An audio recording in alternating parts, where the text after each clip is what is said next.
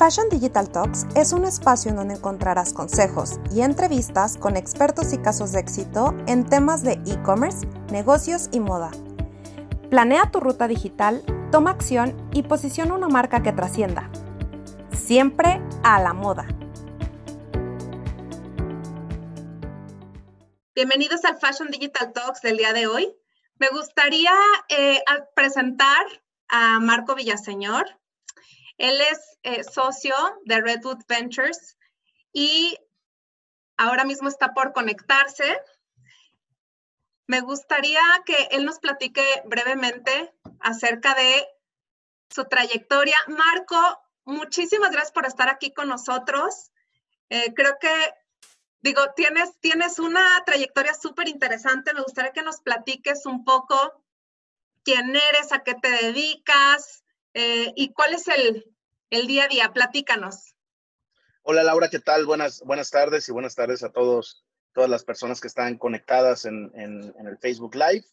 Eh, muy agradecido primero que nada de la invitación y encantado de estar aquí para platicar con ustedes un poquito de, mi trayectoria y de lo que hacemos principalmente en Redwood Ventures y la manera en la que tratamos de apoyar al ecosistema de, emprendimiento en México y Latinoamérica. Eh, respecto a tu primer pregunta, eh, bueno, yo soy ingeniero en electrónica de, de, profesión, ¿no? estudié ingeniería electrónica y estuve en el, en el sector de, de, la industria electrónica durante algo así de 17 años.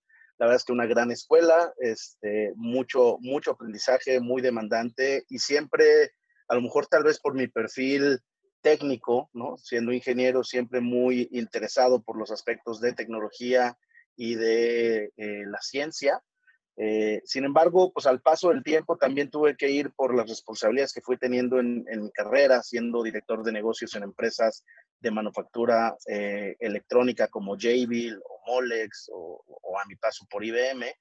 Tuve que pues, ir eh, especializándome también en otras cosas, ¿no? De ahí que, que estudié finanzas primero, después estudié una maestría en alta dirección de empresas en el IPADE y en ese momento, por algo así del 2015, eh, hubo una pausa en mi carrera en la que coincidió y se dio la coyuntura de que mi socio, Jean Paul Otero, y un servidor estábamos como, como en, una, en una etapa de, de, cambio, ¿no? Una coyuntura especial donde platicamos y decidimos que, o nos dimos cuenta que teníamos un sueño en común, que era el crear un fondo de capital privado y poderle ayudar a los emprendedores eh, mexicanos principalmente en ese entonces, con algo más que apoyo técnico en el proceso de eh, desarrollo de sus empresas, sino consiguiéndoles capital que, que, es, digo, que era muy complejo en México en ese entonces y que lo sigue siendo. La verdad es que eh, seguimos estando en pañales en esta, en esta industria y así fue como empezamos en el 2016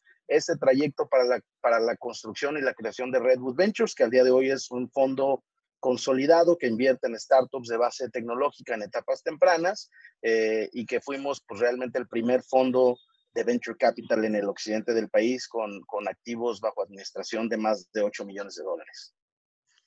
Está súper interesante porque además eh, e-, esto quiere decir, ¿no? O, parte de que ustedes también de alguna forma u otra emprendieron, ¿no? En sus etapas iniciales, entonces tienen todo el, el know-how, el, el, detrás del, del, tema de emprendimiento, que creo que eh, por ser pioneros les ha tocado también vivir varios retos que, que, bueno, a nivel nacional efectivamente seguimos, seguimos viendo, ¿no? Y platícanos, Marco, ¿cuáles son algunos de los proyectos con los que, con los que han trabajado? Eh, ¿Cuáles son tus, tus favoritos? Platícanos.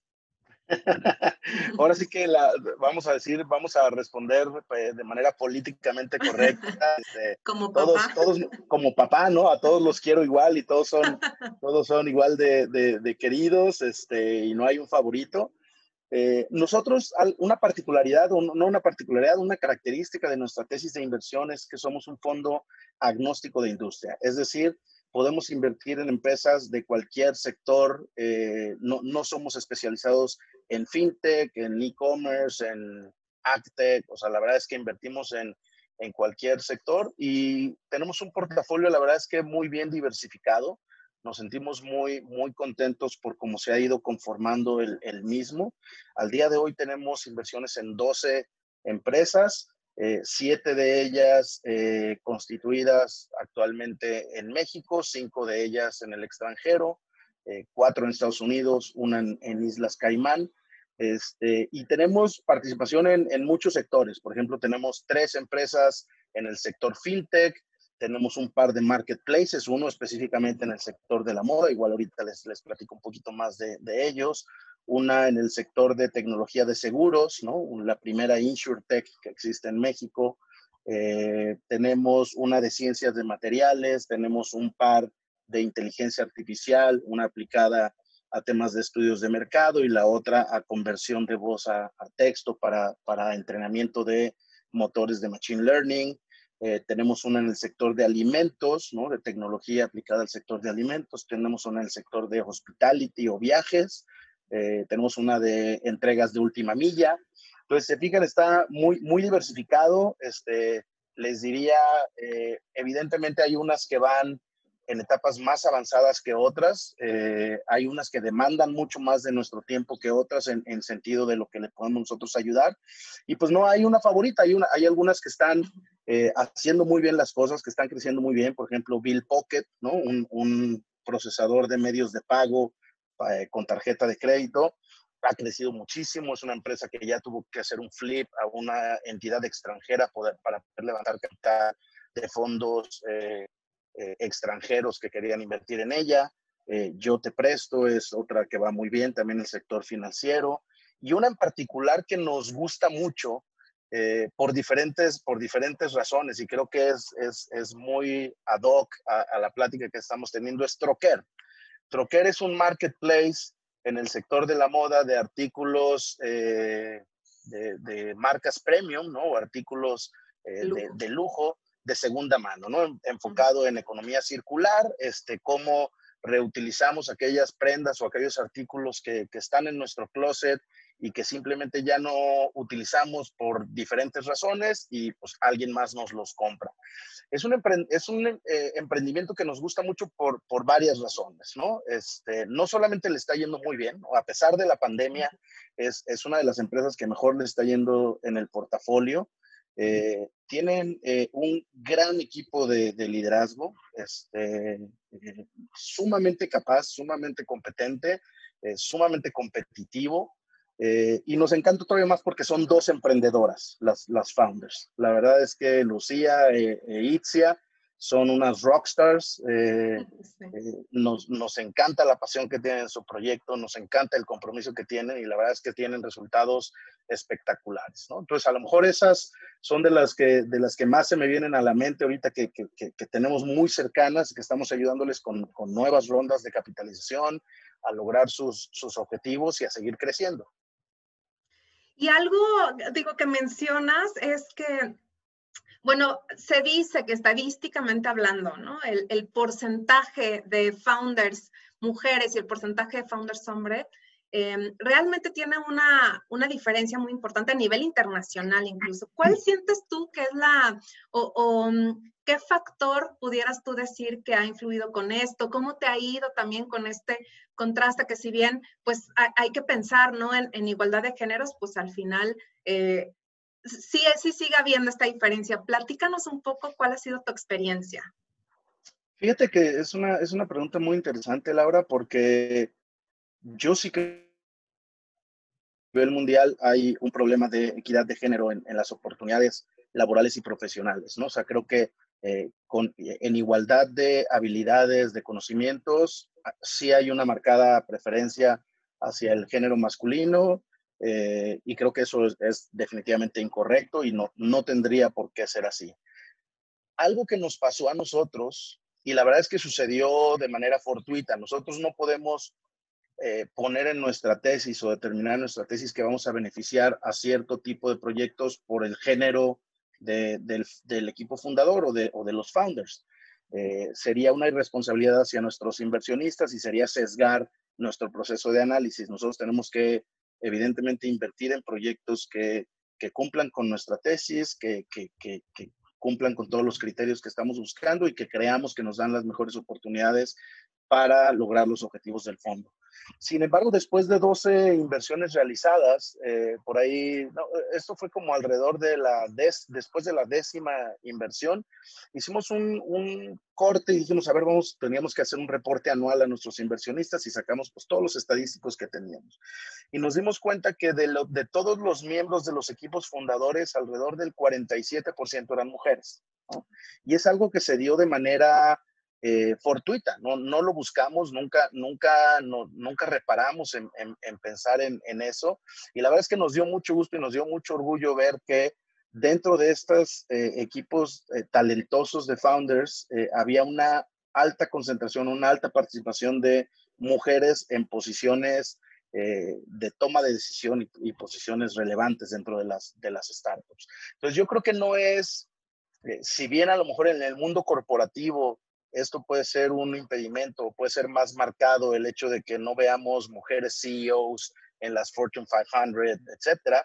Creo que a nivel startups no lo estoy percibiendo así. Creo que a nivel startups es un poquito más, eh, la, la, cancha está pareja para todos y si existe el talento en las personas va a ser reconocido y apoyado por los VCs sin, sin ningún tipo de sesgo. Al contrario, yo te diría, creo que las mujeres emprendedoras y las mujeres eh, directivas de, estas startups son mucho más apasionadas, mucho más estructuradas, mucho más ordenadas y por ende, si me, si me dieras elegir, creo que optaría más por invertir en empresas dirigidas por mujeres que, que, por hombres. Eso abre muchas oportunidades en el sector. La verdad es que hay muchas mujeres eh, emprendedoras con mucho talento y, y creo yo que, que esto que, que mencionas es, es, importante que se, que se escuche, ¿no? Y que cada vez más se siga permeando. Eh, sí, totalmente.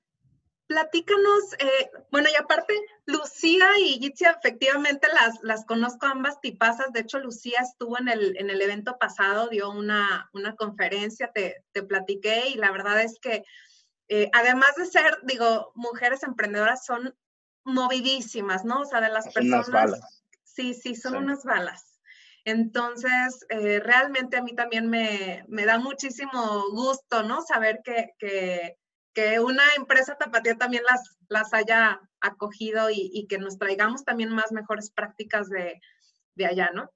Y ahora pensando un poco eh, a nivel global, también nos platicas que tienes inversión en varias startups que son eh, extranjeras, ¿no? ¿Cómo es que tú crees que, se da el brinco, ¿no? De ser una empresa nacional a ser una empresa global. ¿Qué es lo que tú consideras que hay que hacer o no, no hacer?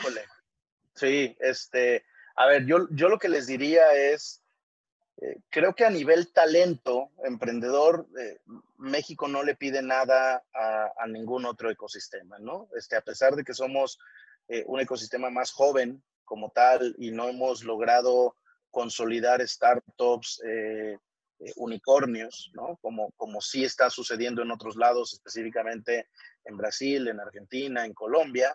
Eh, la verdad es que a nivel talento no le pedimos, no le pedimos nada a estos ecosistemas. ¿Qué cosas sí creo yo que nos hace falta en el ecosistema mexicano o a los emprendedores mexicanos? concebir nuestros emprendimientos o nuestros proyectos con una visión global. O sea, darnos cuenta que, los mercados van más allá de Tijuana y de Reynosa o, de la frontera sur. O sea, hay, hay, hay, otros mercados, hay otros clientes que podemos, que podemos atender, sobre todo en estos tiempos de la economía digital, donde es muy fácil accesar a otros, a otros mercados. Y creo que una de las desventajas que tiene las bondades del ecosistema mexicano es que es un mercado sumamente grande. Cuando nosotros emprendemos en México, si yo lograra crecer a, a, nivel nacional, ya es un tamaño de negocio sumamente relevante. Y entonces creo que eso nos puede llevar a veces a ser un poco eh, conformistas, si, si, valiera la palabra, donde decir, oye, pues ya, yo ya tengo un gran negocio, ah, puedo hacer mucho dinero, sí, pero no tenemos a lo mejor la hambre que, que, que muestran otros países. Tú vas a, me ha tocado la suerte de, de, estar en, en, Argentina, en Colombia, este, sobre todo el ecosistema argentino. El ecosistema argentino tiene, tiene un, o, Argentina como país tiene un grave problema, ¿no? A diferencia de México, pasa por ciclos eh, económicos, políticos sumamente contrastantes, ¿no? Este, etapas de, de bonanza muy buena, pero después crisis sumamente profundas como la que están padeciendo ahorita. Entonces el emprendedor argentino en un mercado a lo mejor de la tercera parte del, del, mexicano, nace su emprendimiento pensando en qué tan rápido va a poder salir de Argentina. Tú no ves a los emprendedores argentinos pensando cómo, de Buenos Aires, pensando cómo van a abrir oficinas en Mendoza o o en alguna de las otras regiones de Argentina, ellos están pensando cómo van a abrir oficinas en México y cómo van a abrir, oficinas en Lima y cómo van a abrir oficinas en Bogotá, ¿no? Y eso creo que no me toca verlo tan, tan comúnmente en México. ¿no? Entonces yo creo que las oportunidades ahí están de globalización, de, de accesar a mercados internacionales, que aparte de eso es lo que va a ser sumamente atractivo para fondos extranjeros. ¿no? O sea, la verdad es que eh, los fondos extranjeros empiezan a voltear mucho a México, les gusta el ecosistema eh, pero creo que les gustaría ver todavía más estos eh, proyectos con, con, las ganas de comerse el mundo.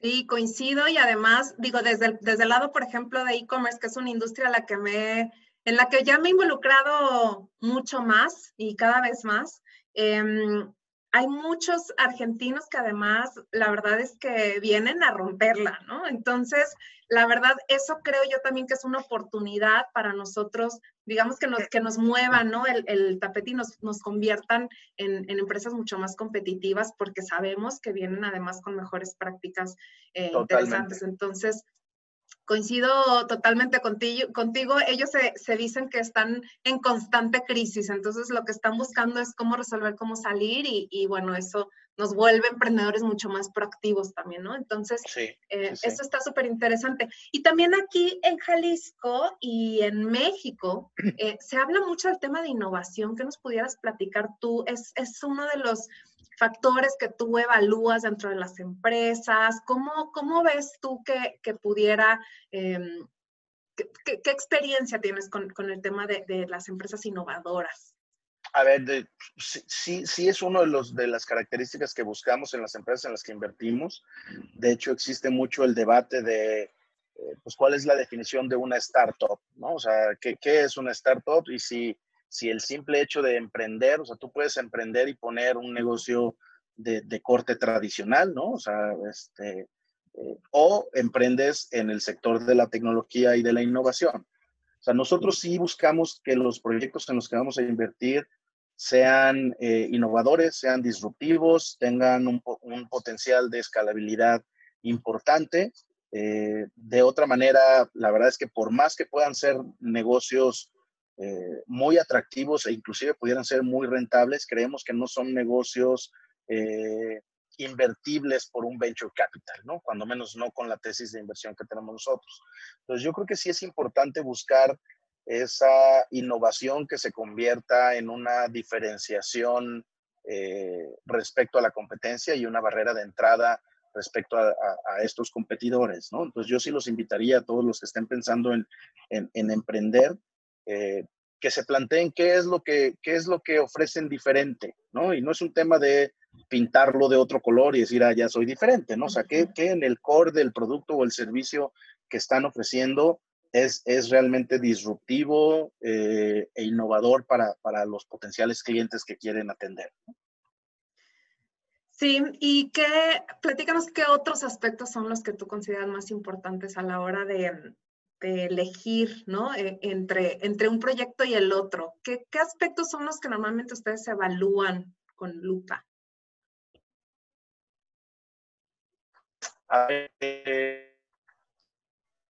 como fondo institucional, nosotros tenemos una tesis de inversión que es nuestro mandato, ¿no? Es, es literal, es nuestra Biblia y con base a eso es con lo que nuestros inversionistas eh, nos evalúan y nos, y nos miden qué, tan bueno o mal trabajo estamos, estamos haciendo. Y entonces sí tenemos nosotros una serie de criterios que debe de cumplir un, un, emprendedor o, un, proyecto en el que podamos considerar invertir.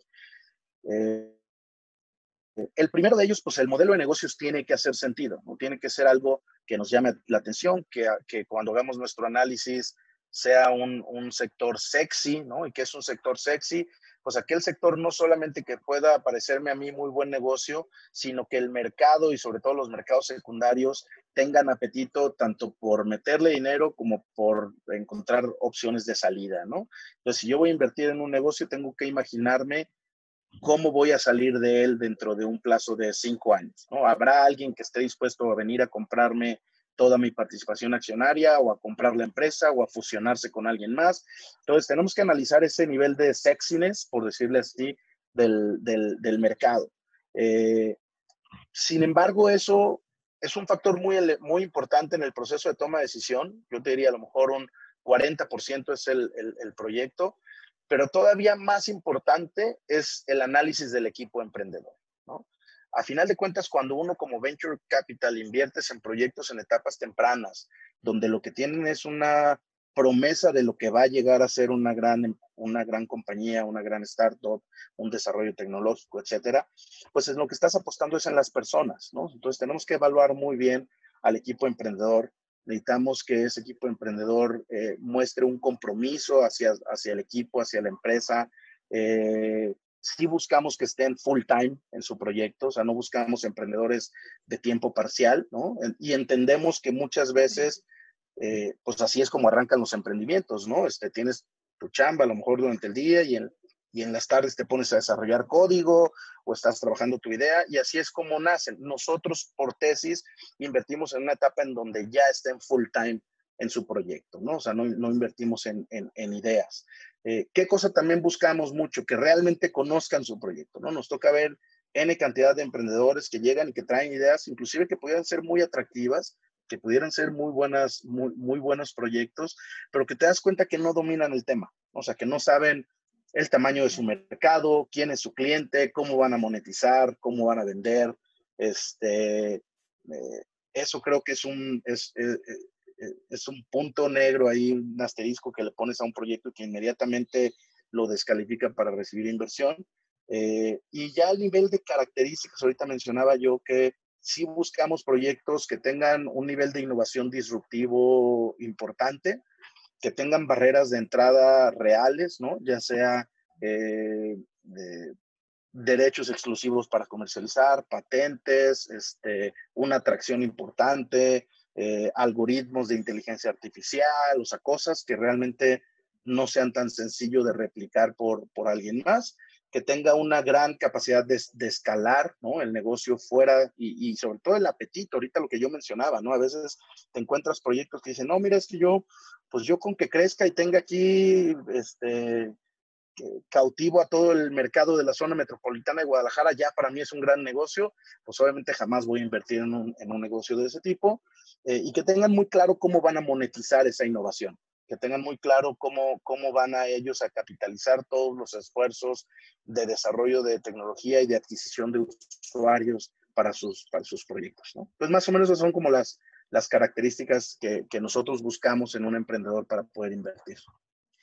Oye, Marco, y hay algo que a mí me, me, gustaría que, que, nos platicaras, y es una pregunta muy frecuente que hacen los emprendedores, por ejemplo, en Fashion Startup Lab, es, a ver, ¿qué tanto sí nos recomiendas eh, estar en sociedad, no estar en sociedad? O sea, ustedes cuando evalúan, eh, porque dices que le dan mucho peso al equipo emprendedor, ¿no? Entonces, ¿qué tanto en la evaluación también forma parte de su tesis de inversión? Oigan, tienen que ser más de un socio o no, que, porque también hay muchas estadísticas que demuestran pues que al final, o sea, dos socios, tres socios, pues también es más riesgo, ¿no? De que por ahí haya algún pleito, algún disgusto. ¿Cuál ha sido su experiencia con, con eso? Es una, es una gran pregunta y, y, creo que omití esa parte en, la, en las características que buscamos, ¿no? De, de, de los equipos. Nosotros sí preferimos equipos multidisciplinarios. No solamente equipos multidisciplinarios que sean complementarios los, los perfiles, ¿no? Eh, los equipos de solo founders también pueden ser exitosos, pero, pero creo que van a encontrar, eh, el proyecto en sí va a encontrar más dificultades al momento de, de crecer. ¿no? Entonces sí preferimos nosotros equipos donde tengan pues al menos dos founders con perfiles complementarios, o sea, uno puede ser la parte técnica, otro la parte financiera o comercial, etcétera, y que de ahí vayan integrando piezas de, con talento de, de alto nivel que les permita ir robusteciendo eh, las, las, capacidades del equipo eh, para enfrentar los retos que, que, van a venir, porque si algo sabemos todos es que la, el, el, trayecto no va a ser, no va a ser bonito, ¿no? O sea, va, va a ser un camino arduo, va a ser un, eh, va a haber muchas, muchas piedras en el camino, muchas espinas que, que se van a encajar, este, y entonces el tener un, un, un equipo y, y, ser más de un founder sí es algo que yo recomendaría. Ok. Y bueno, eh, algo que también es muy importante al presentarte eh, o al presentarles, ¿no? Un, un, proyecto es la parte de la proyección financiera, ¿no? En los números. Eh, platícanos cómo se construyen de forma correcta, o sea, cuáles serían tus recomendaciones para, para armar eh, esto eh, dentro del, de, la, de, la, presentación que, que, les harían en una primera sí. instancia, ¿no? Sí, sí, sí. Este, a ver, híjole. La verdad es que las proyecciones financieras creo que más que para mostrarnos el, el, futuro real y que digamos, oye, tú dijiste que en cinco años ibas a estar vendiendo 100 millones de dólares y, y, medir si eso, si fue exitoso o no el startup. Creo que en estas etapas en las que nosotros invertimos nos permite más evaluar el nivel de conocimiento de su propio negocio y el nivel de madurez del, del equipo emprendedor.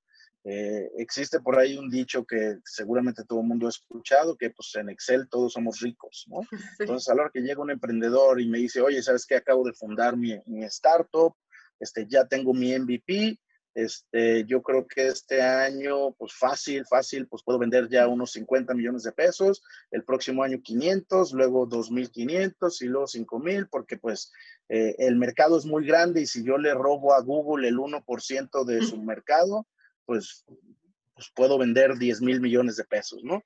Este, ok, sí, pero ¿y cómo le vas a hacer? O sea, ¿cuál es tu, cuál es la estrategia que soporta los números? Entonces, nos, nos sirve mucho para entender el mindset del emprendedor, para darnos cuenta qué tanto conoce eh, sus unit economics, ¿no? O sea, cuánto te va a costar el proceso de adquisición de clientes eh, y qué, cuál, es el, cuál es el valor de la vida de, de, de, relación comercial con ese cliente que vas a obtener. Nos sirve también para entender qué tan a, apegado a la realidad puede estar, o sea, qué tan sus, sus, sus proyecciones.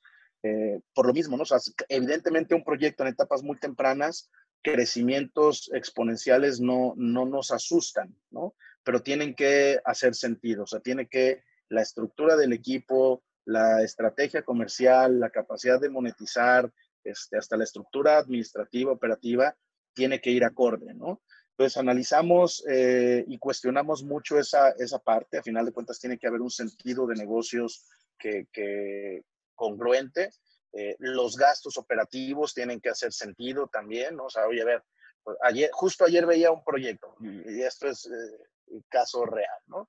Y ellos mostraban que pues el proyecto está pre-revenue, ¿no? No, estamos, eh, estamos a julio, ¿no? O sea, hoy es, que es eh, 8 de julio, 8, 9, 9, 9 de julio. Eh, y ellos decían, oye, ¿sabes qué? Todavía no empiezo a vender, pero pues voy a empezar a vender ya y en el 2020 voy a vender 150 millones de pesos. Y necesito inversión de 30 millones de pesos porque tengo gastos de nómina de, bueno, su total de gastos de operación era de 160 millones de pesos también. Este, y luego veías su proyección a cinco años y era crecer a vender 500 millones de pesos con los mismos gastos de nómina. ¿no? O sea, su nómina, pesos y centavos, no cambiaban nunca. Entonces te das cuenta que es una proyección pues no, no realista, ¿no? Con, con la expectativa del negocio, ni tanto del arranque del mismo, ni tanto de cómo va a ir evolucionando. También entendemos que muchos de los emprendedores pues no son financieros, ¿no? O sea, no, no necesariamente van a tener esa, esa sensibilidad y ahí es donde, donde creo que pueden recibir ayuda de gente externa, asesores, programas de aceleración, de incubación, etcétera, que les permitan, que les permitan eh, puntualizarlo. Este, y creo que también lo que buscamos eh, en esas proyecciones es pues detectar que no haya omisiones, ¿no? Oye, ¿y, y, tú como CEO tienes un sueldo? No, pues es que yo no tengo un sueldo. Bueno, pues es que como startup operativamente vas a tener que tener un sueldo, ¿no? O sea, sí hay que considerarlo porque eventualmente va a ser un gasto de operación, ¿no? Entonces, no es que tomemos nosotros las proyecciones financieras y con base a eso decidamos, al contrario, de hecho, muchas veces nosotros les ayudamos a perfeccionarlas o ajustarlas e inclusive hacemos nosotros nuestras propias proyecciones con base a lo que a nuestro juicio creemos que el equipo emprendedor puede efectivamente lograr y con base a eso nosotros evaluar la oportunidad de inversión. Y platícame, Marco, porque esto forma parte de un, de un pitch, ¿no? O sea, una presentación que, que llega al emprendedor y, de alguna forma u otra tiene que tener lista, ¿no? Para dejar en claro en dónde está parado, ¿no? En qué etapa está su negocio y, y qué es lo que está necesitando, cuánto está necesitando, ¿no? Entonces, platícanos un poco qué es lo que tiene que contener este pitch, cuáles son los do's and don'ts. Yo creo que eh, eh, el pitch definitivamente es un, no solamente como herramienta para los emprendedores y que debe estar hecho de, manera correcta o cuando menos contener la información correcta, sino que el momento de presentar es, es un momento muy relevante, ¿no? Es, es el momento en el que tienes la oportunidad de cautivar a ese inversionista, ¿no? Entonces, la, la propia actitud del emprendedor al, presentar, la pasión que, transmita al hablar de su proyecto, el nivel de conocimiento del mercado, el poder responder a las, a las preguntas que se, les, que se les haga, el no divagar, ¿no? El ser muy, muy ejecutivo, muy concreto, muy específico en cuál es la problemática que, que pretenden solucionar, creo que son factores sumamente importantes. Ahora, de ahí, ¿qué cosas creo yo que debe de contener o qué cosas son las que un pitch no pueden faltar en un pitch, ¿no? Primero que nada, creo que se necesita eh, describir cuál es el problema de una manera muy clara, un slide, cuál, es el problema que pretendes resolver. Esta es la problemática, ya está muy claro. Ok, bueno, y cómo la, siguiente es cómo lo vas a solucionar, o sea, cuál es tu propuesta de solución y ahí puedes hablar inclusive de la tecnología que estás aplicando, la propuesta de valor que tú tienes y cómo es el producto o servicio que va a resolver esta, esta problemática. Hay que hablar también del tamaño del mercado, hay que conocer quién es tu, tu cliente potencial y de qué tamaño es la, la oportunidad, ¿no? Si vienes a, a, hablarme de un dispositivo para ayudar a las personas invidentes, del cual yo como venture capital, a lo mejor no conozco mucho de ese mercado, tú tienes que transmitirme y tienes que de una manera muy clara hacerme entender qué tan grande es la oportunidad para que yo tenga el apetito de invertir en ese, en ese sector. Se deberá también identificar quién es tu competencia y por qué la propuesta de valor que ofreces tú es mejor que la de los, la de los competidores. Habrá que platicar también de cuál es la estrategia de go to market o la estrategia comercial, ¿no? O sea, cómo le vas a hacer para captar clientes el tema financiero, eh, más, que, más que los financieros, creo que hablar de los unit economics de, tu producto, cuánto cuesta, en cuánto lo vendes, cuánto te cuesta adquirir clientes, cuál es tu lifetime value, este, es, es mucho más importante que hacer una proyección eh, año por año durante 10 años. Eh, hablar del equipo imperativo, ¿no? o sea, tenemos que entender quién está detrás del proyecto y por qué tienen las credenciales suficientes eh, y, las habilidades para llevar este proyecto a buen puerto. Eh, y finalmente, ¿qué es lo que quieres de un venture capital? ¿no? Que pareciera muy extraño, pero nos llegan muchos pitches que dices, bueno, ¿y, y, y qué es lo que buscas? No, no, pues todavía no sé, todavía estoy definiendo cuánto dinero necesito, este, eh, o te dan un rango, ¿no? Y te dicen, ¿sabes qué? Pues es que yo quiero levantar pues entre un millón y dos millones de pesos, híjole, pues es un rango sumamente amplio y típicamente voy a escoger yo el número que a mí me haga más sentido, no necesariamente el que al emprendedor le haga más sentido, ¿no? Este, y sobre todo también tener muy claro y poder contestar que esa pregunta siempre la van a recibir y para qué necesitas el dinero, en qué lo vas a utilizar, ¿no? Y tener un desglose sumamente claro, decir, bueno, tanto es para desarrollo de producto, tanto es para gastos de operación, tanto es para gastos de, marketing o de comercialización, para abrir una nueva planta, lo que sea que es el, sea el destino de los recursos, hay que tenerlo sumamente claro. Entonces, para mí esas son como las ocho o nueve cosas que, que, no pueden faltar en un, en un pitch. La verdad es que un muy buen pitch no, no, no necesita ser muy extenso, ¿no? Aunque tengas 10, 12 filminas sumamente concretas que describan el problema y, cómo vas a abordarlo, es, es, más que suficiente. Sí, y con más en esto, eh, pues ya ustedes irán, irán negociando tal vez una segunda cita, una tercera, ¿no? O sea, como cuáles son algunos puntos de contacto. Y también me interesa saber en qué momento es que entra eh, este famoso due diligence, ¿no? En el que ya ok, me presentaste el, overview, ¿no? Del negocio y ahora sí necesito adentrarme, ¿no? A, las, eh, pues sí, eh, realmente al, interior y, ver el, pues no solo los números, sino también la parte operativa, o sea, ¿qué, tanto, eh, qué seguiría pues en, las etapas? Sí, típicamente lo que, lo que va a suceder y, como les decía, ese momento del pitch es el momento en donde puedes enganchar al, al, al VC, ¿no? Y, lo puedes enganchar de dos maneras y, y, sí sucede, ¿no? Donde digas, hoy este proyecto está padrísimo y el equipo emprendedor es bueno, este, hay que movernos a una siguiente etapa y ahorita te platico cuál es esa, esa etapa. O inclusive llega a suceder que dices, híjole, el proyecto no, pues está padre, no es, no es mi super hit, pero el emprendedor es una bala, ¿no? Y entonces lo que, como les decía en un principio, muchas veces puedes decidir invertir en un proyecto porque crees que ese emprendedor tiene posibilidades de hacer exitoso ese proyecto y si no es ese proyecto va a ser exitoso algo más, ¿no? Tendrá, encontrará la capacidad de pivotear, de adecuar su modelo de negocios, o sea, no, no, difícilmente se va a dar por vencido, que es otra característica que buscamos mucho en los emprendedores, esa capacidad de resiliencia y muchas veces buscamos emprendedores que, inclusive que ya hayan fracasado anteriormente, ¿no? Y que hayan tenido historias de fracaso que seguramente les dejan mucho más aprendizaje que los, que los éxitos. Ahora, después de pasar por este pitch y después de que nosotros decidimos, oye, sabes que esto me, me, un siguiente contacto, pedimos alguna otra cita donde ya les pedimos algo más de información para poder analizar la oportunidad. Ahí sí se, ya se les pueden pedir eh, proyecciones financieras eh, en Excel, se les puede pedir cómo son sus proyecciones de crecimiento de usuarios, eh, se les puede pedir eh, pues, eh, información del mercado, información de la tecnología, información de la, de la competencia.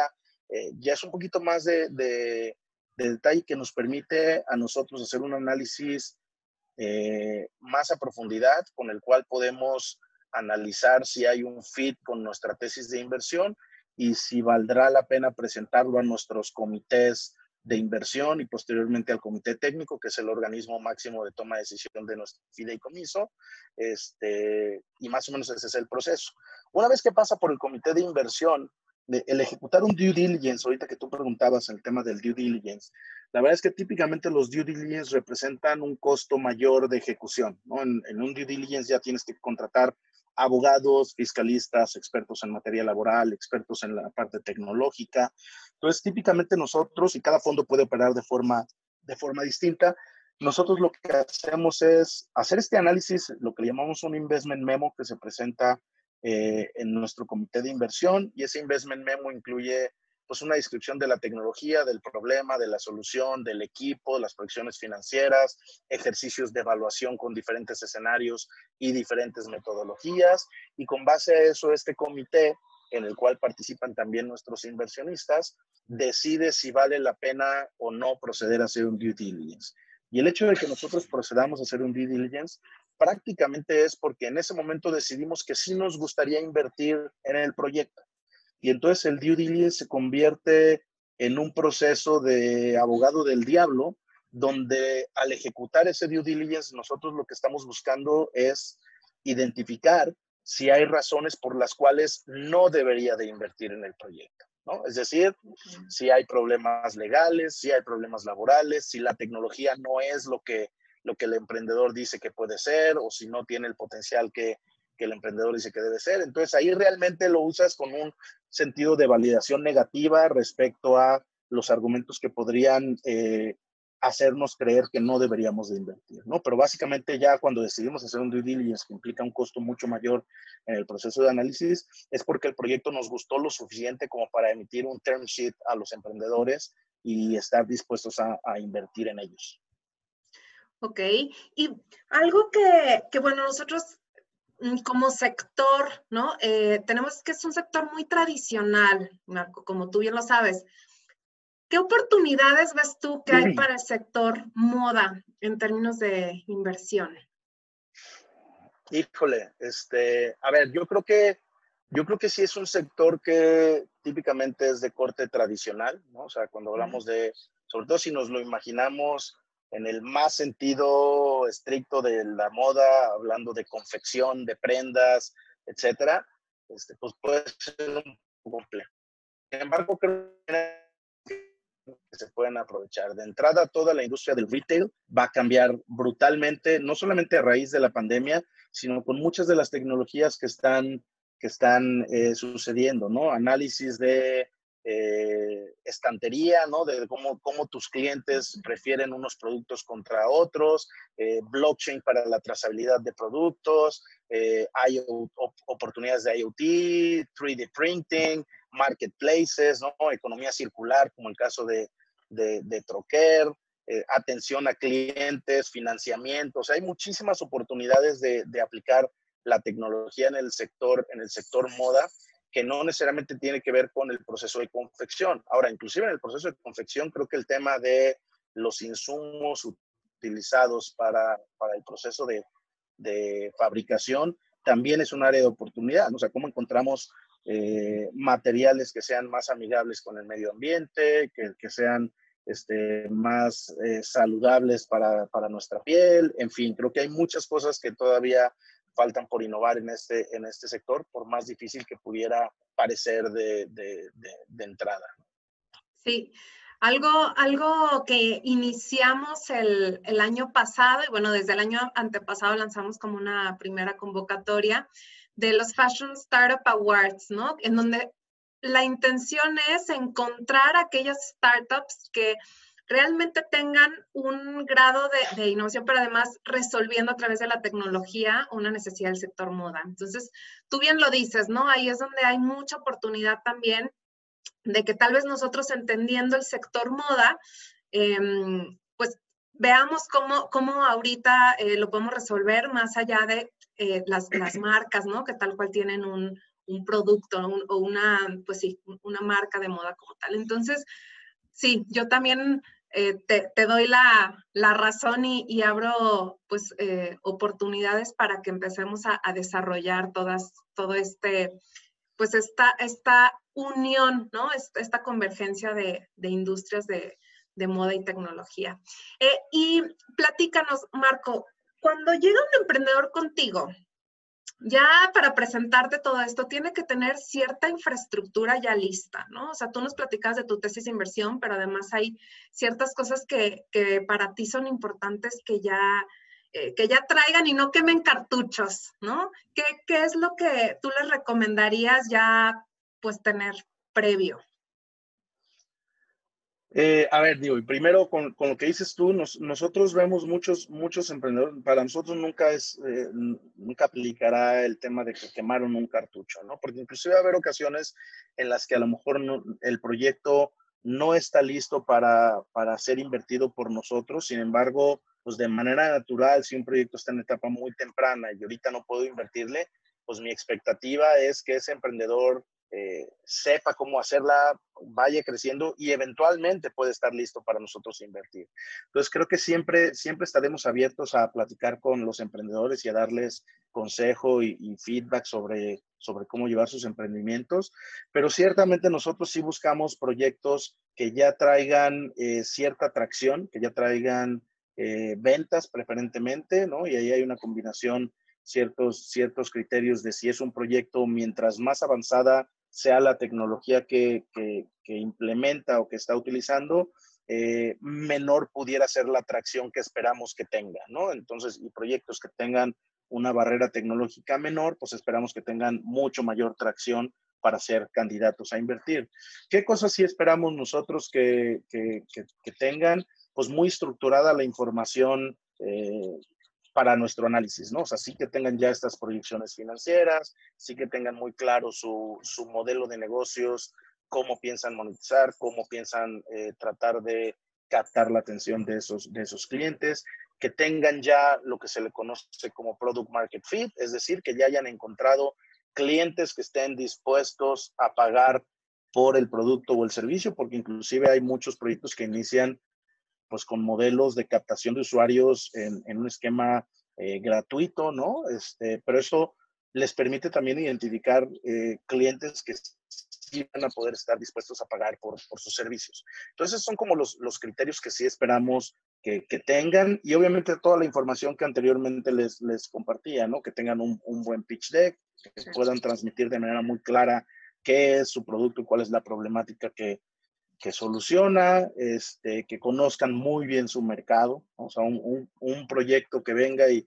y, que no nos, no nos convenza del conocimiento que tiene, de la competencia a la que se va a enfrentar, de lo que su cliente está esperando o del tamaño de, del mercado que, que, que, pretende atender, pues la verdad es que difícilmente le vamos a invertir.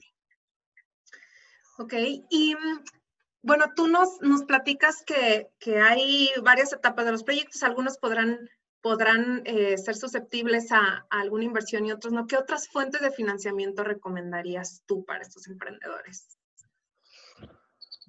A ver, yo creo que según la etapa en la que esté el emprendimiento, va a haber diferentes fuentes de financiamiento a las que se puedan eh, encontrar, ¿no?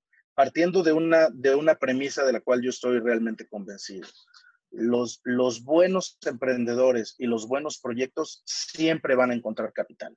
La verdad es que yo no creo que haya eh, escasez de capital en, en, el mercado. Si bien México eh, está en etapas tempranas, en temas de, de capital privado y de eh, conocimiento de los empresarios o de la gente de alto patrimonio neto eh, para invertir en este tipo de proyectos, aún así yo creo que esa no es una, una restricción como tal, ¿no? Entonces, eh, si tienes un proyecto muy bien estructurado que de verdad atiende una problemática real y que tiene, atiende un, mercado relevante, encontrar capital no, no, va a ser un problema. Ahora, un venture capital típicamente le va a invertir pues, en, en rondas semilla o bridges hacia su serie A o series A, pero antes de eso hay otras cosas que pueden hacer, ¿no? De entrada están pues, los inversionistas ángeles, ¿no? Gente como persona física que está dispuesta a, inyectarle capital o asociarse con estos proyectos por, la pasión que le transmite el emprendedor.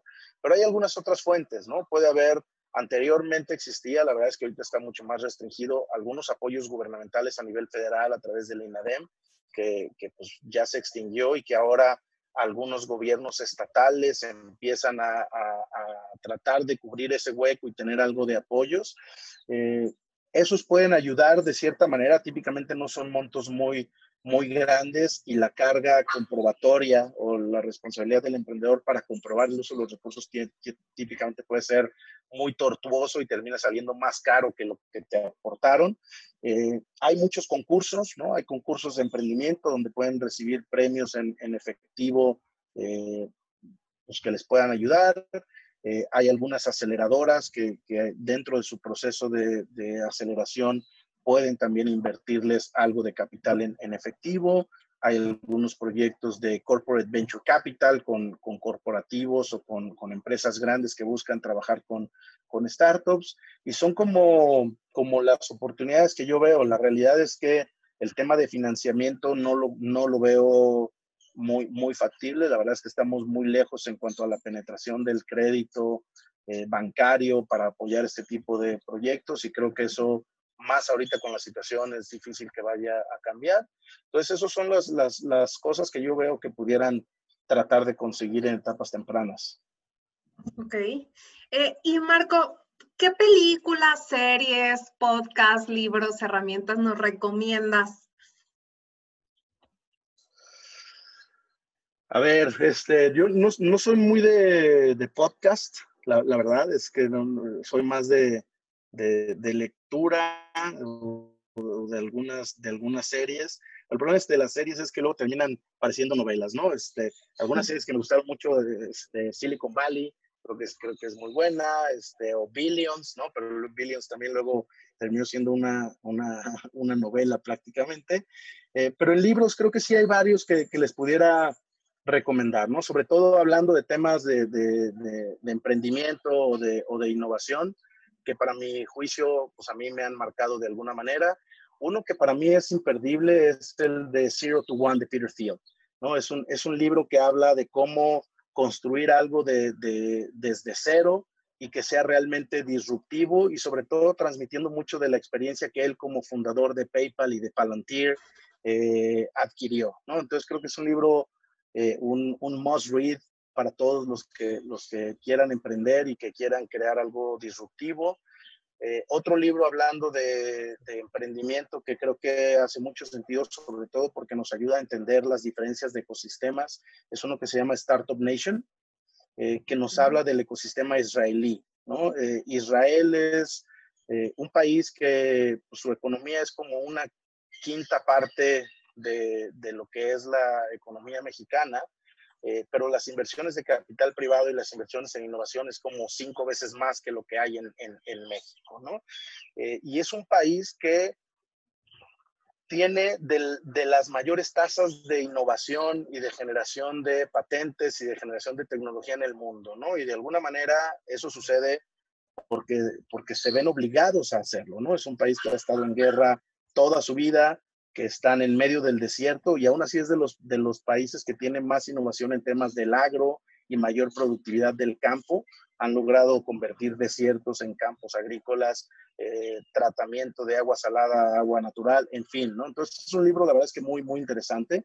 Este, hay otro libro que no necesariamente tiene que ver con emprendimiento, pero que, que también eh, seguramente muchos por ahí lo han visto, está un poquito de moda, lo acabo de leer hace poco, que se llama el sutil arte de que te importe un carajo. Ah.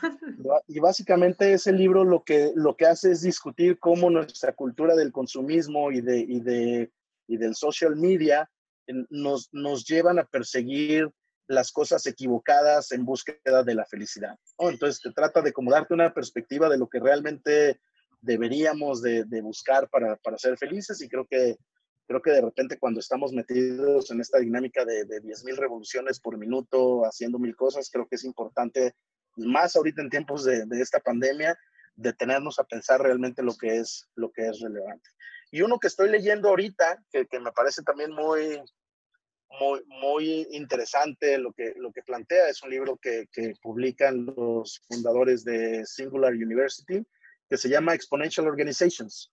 Y básicamente lo que hace es, este libro es describir cómo tienen que ser estas organizaciones que a través de nuevas tecnologías puedan lograr que eh, su producción, sus resultados, su impacto en general sea por lo menos 10 veces mayor que organizaciones similares a ellos, ¿no? Entonces habla mucho de cómo lograr este efecto de exponencialización de los resultados a través de estrategias muy claras y de consejos muy, muy prácticos, ¿no? Entonces, para mí esos pues, son, son algunos de los que recientemente eh, he leído y que me parecen muy, muy recomendables.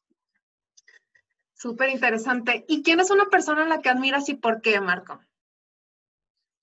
Ah, eso está muy fácil, ¿no? Este, digo, podría ponerme muy, muy techy, muy geek y hablar de mucha gente que, que, ha construido cosas, cosas espectaculares y que claramente es un, es un modelo a seguir en la parte de negocios y de tecnología. Pero pues cuando, en, en mi caso, en lo personal, tengo que hablar de alguien que, que me haya marcado y que admire, definitivamente es mi, mi papá, ¿no? Creo que es alguien que, eh, a lo largo de, de, de, la vida me ha enseñado los, los valores que rigen eh, mi esencia eh, el día, al día de hoy, tanto en los aspectos eh, personales, familiares, de relaciones, ¿no? De cómo llevar un matrimonio, este, hasta en la parte profesional, ¿no? Y creo que el compromiso que él nos mostró hacia su familia para darnos pues, las herramientas que nos permitieran seguir nuestro camino y tratar de, de ser alguien en la vida, pues es algo que, que, jamás olvidaré y que siempre estaré eternamente agradecido con él.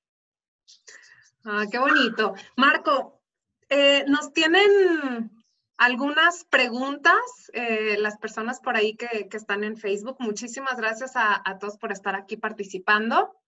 Una de las preguntas es, ¿cómo, eh, ¿qué recomiendas en términos de inversión cuando todavía estás eh, arrancando en, en, la vida laboral, ¿no? Tal vez tienes un poco de, de ahorros que quieras, eh, pues, meter a, a, alguna inversión. ¿Qué es lo que tú recomiendas? Híjole, este, la verdad es que difícil hacer recomendaciones ahí porque luego si al rato por algo no salen me van a hablar a mí a reclamar. Este, pero bueno, creo que, creo que ahorita una de las grandes ventajas de, de, la situación actual es que hay muchas oportunidades y creo que depende mucho del perfil de inversionista que querramos ser, ¿no? Este, yo les diría, van a decir, ah, qué padre, Marco invierte en startups, es un venture capitalist, pues sí, pero también les diría que de manera como regla general, eh, y se lo decimos a nuestros inversionistas, pues uno no recomienda que inviertan de su patrimonio en, temas de venture capital, pues a lo, ¿no? O sea, es, es, es, son inversiones de alto riesgo, son inversiones de riesgo, por eso se llama capital de riesgo. Este, sabemos que si bien nuestra expectativa y todo lo que trabajamos nosotros es para tratar de garantizar rendimientos eh, sumamente atractivos para nuestros inversionistas, también podría darse el caso, y va a pasar seguramente, que haya inversiones que no funcionen, ¿no? Entonces, lo mismo les puedo decir en cuanto a otro tipo de inversiones, ¿no? Pues hay desde las pues, eh, en, en, CETES, en el banco, y que te van a dar el 4 o 5% anual, o en, eh, fondos estructurados de algunas manejadoras como pudieran ser este, Actinver o Finestra y te pueden dar un poquito más de rendimientos, pero también empiezan a haber oportunidades de inversión eh, eh, precisamente en este sector, ¿no? O sea, cómo invertir eh, uno en acciones, ¿no? Hay aplicaciones ya en México que te permiten invertir en acciones de la bolsa estadounidense o mexicana de una manera muy, muy fácil pero también otro tipo de inversiones como son las plataformas peer-to-peer, ¿no? Nosotros estamos invertidos en una de ellas, que es Yo Te Presto, donde tú como inversionista metes dinero y decides prestarle a otras personas físicas que están buscando un préstamo con tasas pues muy atractivas, ¿no? Que pueden ir entre el 18 y 20% anual, pero también con un riesgo mayor, ¿no? O sea, sabes que puede haber un cierto porcentaje de cartera vencida, ¿no? O puedes invertir en bienes raíces a través de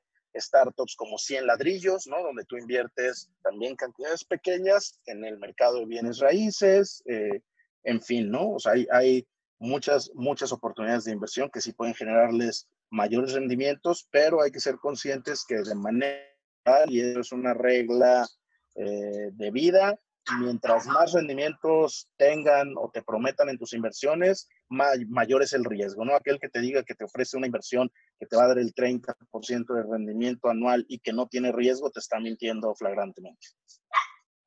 Ok, pues es, una respuesta bastante completa, a mi parecer. Eh, hay por ahí otra, otra pregunta. ¿Qué recomendación das para una futura inversión de Turquía para México para crear una marca de ropa premium? Híjole, este, yo, yo creo que pues acercarse con, con fondos que, que, tengan en su tesis invertir en ese tipo de, de, proyectos. La verdad es que hay fondos muy diversos en su, en su tesis y en su potencial de, de invertir. Y si a final de cuentas, como lo decía yo, si el proyecto está bien estructurado, hacen sentido los números, el mercado aparentemente eh, demanda ese producto, esos servicios, ese capital no debería ser, no debería ser un obstáculo. Pues muchísimas gracias, Marco. Eh, fue una sesión muy completa. Em, creo que en una hora logramos aterrizar eh, muchos temas, nos llevamos muchos consejos, mucha tarea, libros que, que leer, ¿no? Cómo documentarnos y, y bueno, eh, mi invitación también es para que más empresas se sumen a, esta ola de, cómo seguimos resolviendo problemáticas eh, de la industria, ¿no? A través de tecnología. Entonces también un poco que, aquellos eh, emprendedores incluso que están en otras industrias, que se acerquen a la industria de la moda, todavía es una industria muy fértil. No sé si quieras dejar algún último mensaje, Marco.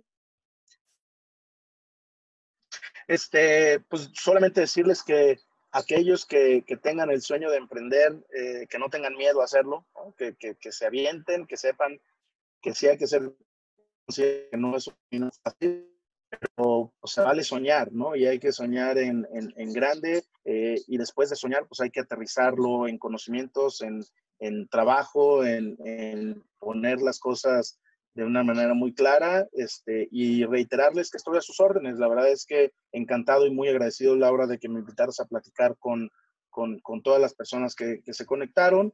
Eh, dejarles mis, mis datos si, si quieren contactarse con nosotros. Nuestra página es www.redwood.ventures y mi correo es m.villasenor.ventures. Estamos para atender cualquier inquietud que tengan.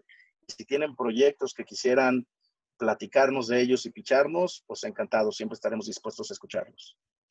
Buenísimo, pues muchísimas gracias, Marco, nuevamente. Gracias a todos por participar. Muchas gracias a todos. Que tengan un excelente día. Hasta luego. Espero lo hayas disfrutado tanto como yo. Ahora a tomar acción. Te veo en el próximo episodio y entérate de próximos eventos en nuestras redes sociales.